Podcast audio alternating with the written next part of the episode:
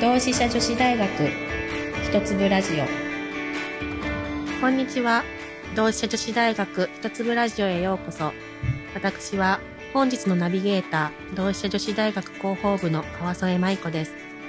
この番組では毎回様々なテーマで皆さんの日々の生活を少し豊かにするためのヒントを同志社女子大学の先生方による専門的な知見から一粒ずつお聞きしていきます。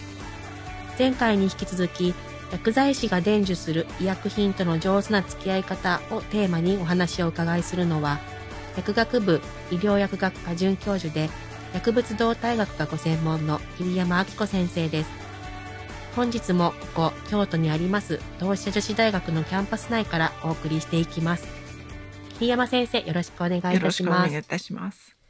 えー前回までまあ3回お話を伺ってきましたけれども、主にはそのお薬の効果を最大限にまあはい。生かしていくというようなことで、あの患者といいますか、うん。あの服用する側のあのまあえっ、と服用する側があの気をつけるべきことであったりとか、まあ、上手に付き合っていくことはい。についてポイントを伺ってきたんですけれども、今回まあ最終回ということで、えーそのお薬医薬品自体の、えーまあ、開発はい。ですとか、まあ、あの製剤設計という言葉をあの使って、えーこれからの今後の医薬品の形というのを考えていきたいなと思っておりますので、はい、また先生の方からお話を伺いできたらと思っております。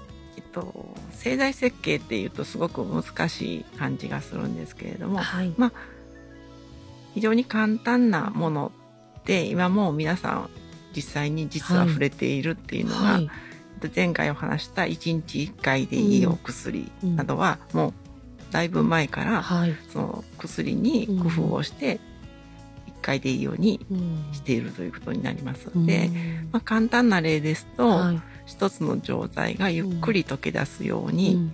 工夫されていて、はい。まあ長い時間ずっと溶け出してるのでうん。ずっと吸収されていく、なので血液中にも薬物薬がうん。ある程度はい、維持されるという形になります、まあ、まあ前回そういう薬えー噛んで飲んじゃうとダメだっていうお話をさせていただいたんですけれども、はい、あとそうですね。えっとまあ糖尿病の患者さんすごはい。い多いと思うんですけれども、うん。まあ中にはあの飲み薬ではい、あの病状を抑えておられるうんのも患者さんも結構いると思うんですけれども、はい、まああのインスリンが分泌がインスリンの分泌が悪くなりますと、はい。インスリンの注射っていうのが必要になってくるんですけれども、そのインスリンの注射っていうのも、うん。まあ必要なところに必要なインスリンの量をうん到達させるということで、インスリンの注射ってじどこに注射するかご存知ですか？あの足太もものあたりとかそうですね。あのまああのいろんなところであの、はい。お腹とかあると思うんですけれども、血管に直接入れるわけではなくって、はい。あのまあ筋肉内であるとかうん。皮下とかそういうところに薬を入れることになるんですけれどもそういう時にあのまあ普通でしたら注射した部位からあの、うん。じわじわっと血管の方に染み込んでいきまして、はい。血液中にインスリンがうん。入るということになるんですけれども、うんまあそれその場合でしたら注射してすぐにこう、うん。まあある程度数分で効果を発揮するということになります。うん。でまあそういうタイプの食後すぐに血糖値がボーンと上がるはい。患者さんにとってはあのそういうふうにすぐインスリンが血液中に入ってくるといいんですけれども、インスリンってあの食事とは関係なく一定量うん。分泌されてるんですけれども、まあ、その分泌量がもともと少ない患者さんにとっては、うん。ずっと効いてある程度インスリンがずっと補給され続けてるのがいいということになります。まあそういう場合でしたら注射した部位からはい血液中に移行するのに、うん。少し血液中に移行するスピードを抑えることによって、うん。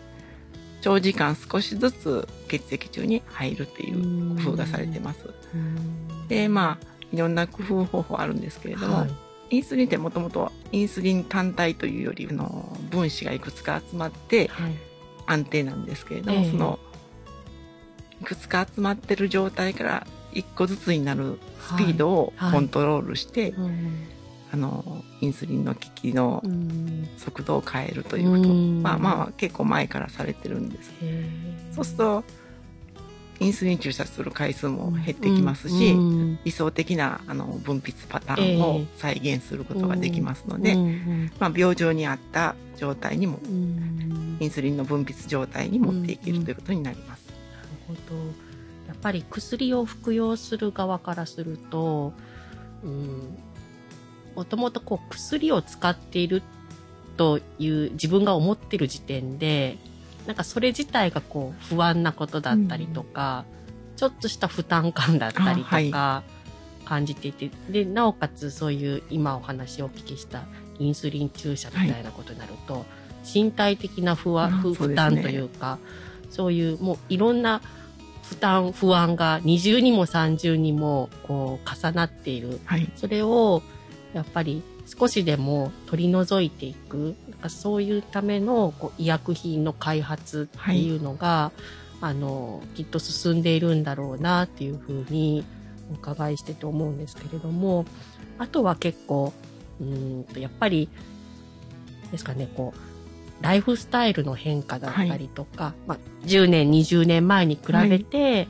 まあ、いろんなこう働き方だったり、まあ、あの日々の過ごし方だったり、あの人の生活スタイルっていうのがやっぱり変わってきた中で、まあ、それによるそれにより対応する形の薬の変化というか、はい。それも薬の方も対応させていくというかそういう観点もはい。やっぱりその今後未来に向けての開発っていうところで。あるのかなというふうに思うんですけれども今その、まあ、未来に向けてというか、はい、あの進んでいるあのその医薬品の開発というところで、まあ、ちょっと重要視されているポイントであったりとか具体的に何かこういうことが進んでいるだったりとか、そのあたりをあの教えていただくことはできますか、はい、えっ、と、まあそういう意味ですごくこう何十年ぐらいで発達したのが、多分抗がん治療、抗えー抗がん薬、はい。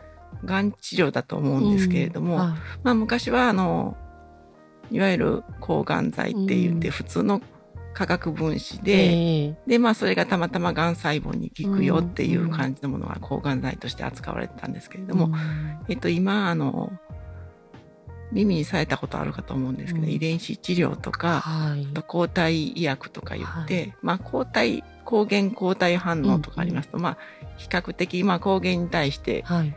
特異的にくっつくようなものが抗体っていう感じなんですけど、うん。ええまあそういうものに医薬品をくっつけて、うん。えっと、癌細胞だけが持つタンパク質などにうん。くっつけて、まあ、うん。抗がん効果を、あえっと、うんがん治療をするなんかっていうのがはい。結構もう一般的になってます。うん。で、その時に、うん。あの、やっぱりあの副作用がやっぱりがん治療って辛いっていうのが一般的なんですけれども、はい。それはやっぱりあの、がん細胞もやっつけるけれども、うん自分のもともとある体の中を構成している細胞にも効いちゃうので、うん。まあ非常に、まあ体力的にもきつくなりますけれども、うん。まあそういうふうにピンポイントで、はい。がん細胞だけに効くっていう薬ができましたら、うん。まあ副作用が比較的少なくて効果が、少量で効果が高いっていううん。ことが期待されます。うん。あと、遺伝子治療っていうのがあると思うんですけれども、あ。あの、がんも、うん。まあ、細胞、がん細胞って言いますので、はい。あの、一つの細胞なので、うん。遺伝子っていうのを持ってるんですけれども、うん。その遺伝子の型を調べることによって、はい。まあ、その型に特異的な、特に効果のは高い、えっ、と、抗がん剤、いろんな種類があると思うんですけれども、うん。その中から、まあ、この遺伝子型のがん細腫瘍細胞には、この薬がいいよっていうのを選んで、えっ、と、まあ、治療するっていうのが、結構もう、どこの病院でもやってるような、あの、スタンダードな治療法になってます。あの今こう目下進ん進んでいると言いますか、はい。うん、あの研究が進んでいるそのお薬、まあ、開発事情であったりとか、はい。そのあたりでもしお聞きできることがあれば。あはい。えっと、まあ、これは、あの、うちの研究室もやってる、うんがやってることで、まあ、あくまで研究なんですけれども、はい。先ほどのがん治療の話で、うん。やっぱり薬って血液に乗っていろんな臓器にはい。移行していくうん。分布していくっていう話はしたんですけれども、じゃあ血液の流れの少ない臓器っていうのはやっぱり薬物、薬がなかなかその臓臓器とか組織には行きにくいっていう事情がありまして、うん。そうなると、えっ、と、癌の骨転移っていうので、えっと、骨に、えっと、癌細胞が移行しますと、なかなか治療が難しくなってしまいます。はい。骨自身、あの、血流が非常に少ない臓器になりますので、うん普通に、あの、抗がん剤投与しても、なかなか骨には行きにくい。他の臓器に行っちゃうということもあります。で、まあそういう時にドドラッグデリバリーシステムということで、まあが、がん細胞のある、うん。あ、がん細胞のあるその骨の組織うにん。特異的に集まるようなうん。抗がん剤うん。があると非常に、まあ治療効果が上がるということになります。で、まあどうやって、あ、どのようにしてはい。骨に集めるかっていうことなんですけど、やっぱりはい。骨の中に多い成分とか、うん骨の中にある特異的なタンパク質うん。成分、そういうものにくっつく、うん。くっつきやすいようなもので、抗がん剤をくるんであげるとか、うん。まあ、あの、その、抗がん剤の分子うん、化合物自身に、そういう置換器、あの、うん。化合物の一部をそういうものにくっつきやすいように変えてあげるとかすることによって、あの、血流の少ない骨なのに、うんまあ、抗がん剤が移行しやすくなるっていう、うんまあ、そういう、まあ、研研究段階ではあるんですけれども、ええまあ、そういうことを目指して、うん今、あの、いろんなところが研究してると思います。はいえーなるほど。特に、がんっていう病気は、もう本当に罹患はい。する患者さんの割合っていうのが本当にうん少し前、一昔前に比べたらもう増えてそうですで、ね。あの、人事ではない病気なのかなっていうような、本当に身近な病気なのかなってい。う風な感覚もあるので、まあそういった病気に対して、あの、いわゆる効く薬といいますか、もうそのピンポイントで、あの、効果を発揮できるようなはい。医薬品がそうやって、まあ日々開発、研究されているっていうところ、すごく、うんあの、まあ、今後の、あの、私たち、こう、人間の、まあ、寿命が伸びてきたりですとか、あの、実際にしてきている中で、まあ、そういった研究っていうのは本当に大事な部分なんだなっていうのは、すね。うん、すごく感じますね。まあ、あの、薬を飲んで病気が治るっていうのは非常に大事なんですけれども、まあ、あの、できるだけ患者さんの生活スタイルをうん。残した、残したって言い方変ですけれども、あの、質を落とさないうん、ように、はい、はい。それで、かつ治療効果を上げるような工夫っていうのはやっぱり、あの、重要だと思います。ん。で、あの、それ、あの、クオリティオブライフって言うんですけれども、やはりあの、生活の質も維持しながら、うん。病気と向き合っていくっていうのを目指して、うん。あの、日々、いろんな研究とか、うん。あの、治療方法、うん開発されてると思います。うんなるほど、よくわかりました。まあ、そういった、あの、日々研究開発されているお薬と、まあ、使う側の、まあ、患者の方が、はいより良い効果をはい得られるように、まあ、正しく使っていく。そうですね。うん、その両方が、あの、それぞれ、あの、重要なことなんだな、ということ。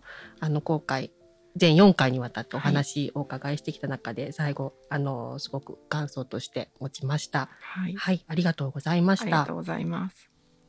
これまで4回にわたって薬剤師が伝授する医薬品との上手な付き合い方をテーマに桐山明子先生にお話をお伺いしてきました。先生全4回にわたってどうもありがとうございましありがとうごた。ざいました。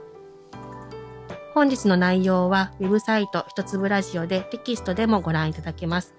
またこの番組は Spotify、Apple Podcast、Google Podcast などでも配信しています。お相手は同志社女子大学広報部川添舞子でした。またお会いいたしましょう。